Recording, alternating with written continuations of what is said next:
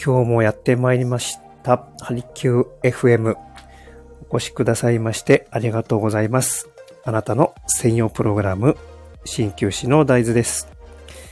さあ皆さん、いかがお過ごしでしょうか、えー、こちら埼玉、少しずつ晴れ間も見えてきました。満開の桜がとてもえー、すごくですね、綺麗に咲き誇っている姿、えー、とてもですね、まあ短い期間ですが、えー、じっくり味わいたいと思います。皆さんの地域ではいかがでしょうか？はい、こちら今、温度がですね、気温が10、10じゃないですね、20ですね。22度まで上がってます。えー、風もそんなに吹いてなくてとても過ごしやすい気候です。さあ、春らしくなってまいりました。えー、今日はですね、ちょっとまた気になったニュースを野球関連のニュースで見つけたので皆さんにシェア差し上げたいと思います。はい。えー、こちらですね、日本選手の、えー、この、なんて言うんでしょうね、綺麗好きともまた違う、整理整頓された、この、日本代表のベンチですよね。ベンチがとても片付けされていて、綺麗だったという記事が、えこちらに上がってました。ニュースを見ていて気になったので、えー、お伝えいたします。この試合終わった後にですね、もう、おそらく他のチームだと結構荒れていたりとかするんでしょうか。でもこの日本の代表のベンチではですね、えー、片付けがされていて、もう物一つ落ちていないということで、えー、感動された方がですね、ツイッターに投稿して記事を上げていたらしいです。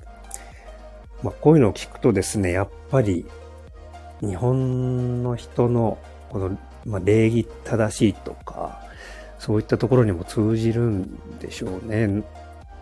他の人に迷惑かけないとか、そういうところがやっぱり日本の誇れる精神というか文化というかそういうふうに思いました。僕は、えー、他海外全然あんまり行ったことないんですけども、えー、フランスの飛行機でイギリスに向かった時にですね、えー、一番後ろの方から出口に向かって歩いていくんですが、まあその時に見た、まあ散らかり具合ですね。惨状。フランスからイギリスの飛行機だったので、まあおそらく大体フランスの方か、もしくはイギリスに帰る人たち、まあほとんど日本の人は乗ってなかったようにえ、思います。まあそういった、えー、ね、飛行機の座席の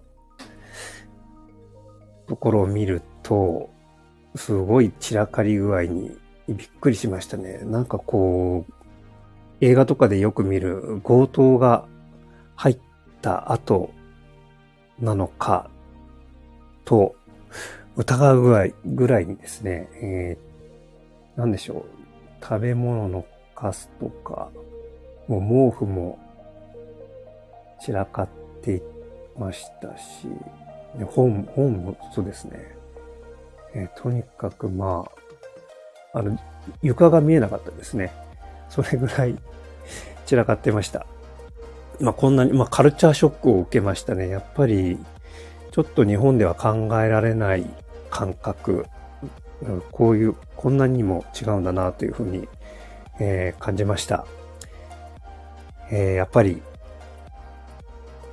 日本代表、侍ジャパン、やっぱり本当の侍だったんだなと、えー、痛感する記事がありましたので、皆さんにご紹介いたしました。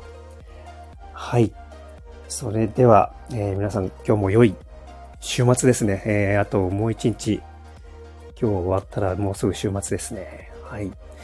では楽しんで参りましょう。はい、今日もお越しくださいまして、ありがとうございました。鍼灸師の大豆でした。